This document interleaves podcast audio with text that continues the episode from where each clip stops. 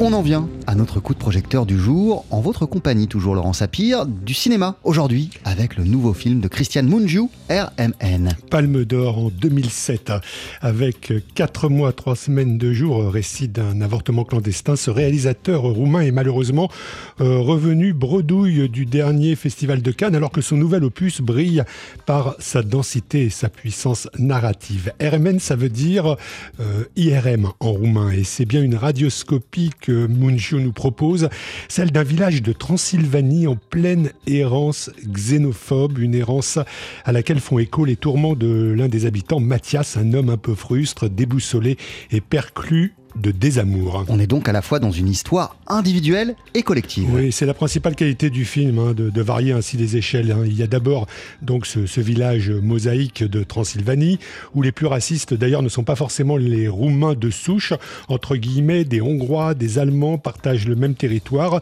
Une tour de Babel, pour ainsi dire, qui part, euh, qui part en quenouille lorsqu'une boulangerie industrielle installée sur place décide de recruter des employés pour pouvoir toucher des subventions européennes. Il faut dire qu'avec les salaires proposés, aucun habitant du coin n'accepte d'être embauché. Voilà pour le collectif. Et puis, il y a Mathias qui est un peu paumé dans une telle atmosphère. Ce n'est pas le plus raciste, mais il ne se dresse pas vraiment contre les autres habitants du village. Sa principale obsession, c'est de renouer avec son ex-maîtresse qui est lui qui est aussi l'une des responsables de la boulangerie industrielle en question. Et puis il a aussi des soucis avec son gosse qui a vu quelque chose d'horrible dans une forêt environnante, on ne sait pas quoi, et qui a perdu depuis l'usage de la parole. Bref, c'est un personnage complexe, ce Mathias, comme le souligne Christian Munjou. Il n'est pas du tout un personnage de film classique, de film hollywoodien, quelqu'un qui à la fin comprenne beaucoup plus qu'au début. Je crois pas beaucoup en ça.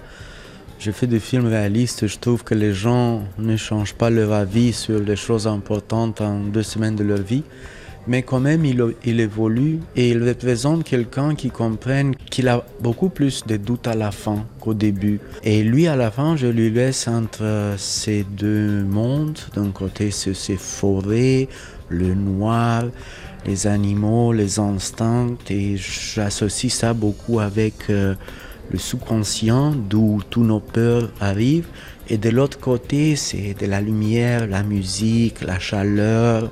Et lui, il doit faire un choix parce qu'il comprend qu'il y a deux forces qui s'opposent puissamment ramifié hein, entre ces différents euh, rameaux narratifs, RMN trouve surtout son point culminant avec un plan séquence extraordinaire d'une vingtaine de minutes faisant office de catharsis pour l'ensemble des personnages. Lors d'une réunion municipale, chacun vide son sac. C'est à la fois embrouillé, bouillonnant et surtout magistralement polyphonique, avec une caméra posée exactement là où il faut pour enregistrer à la fois les cicatrices d'une tension amoureuse, celle de Mathias notamment, et les vertus d'une agora. C'est aussi un choix politique, ce plan séquence. Comme si pour le réalisateur, il fallait, face au racisme, non pas diaboliser, mais plutôt vider l'abcès. Nous avons beaucoup de gens qui essayent de trouver un futur ensemble, un peu comme dans le film. En même temps, le film parle d'une autre nécessité, c'est nécessité d'avoir un échange très sincère, une conversation avec l'autre, de l'écouter.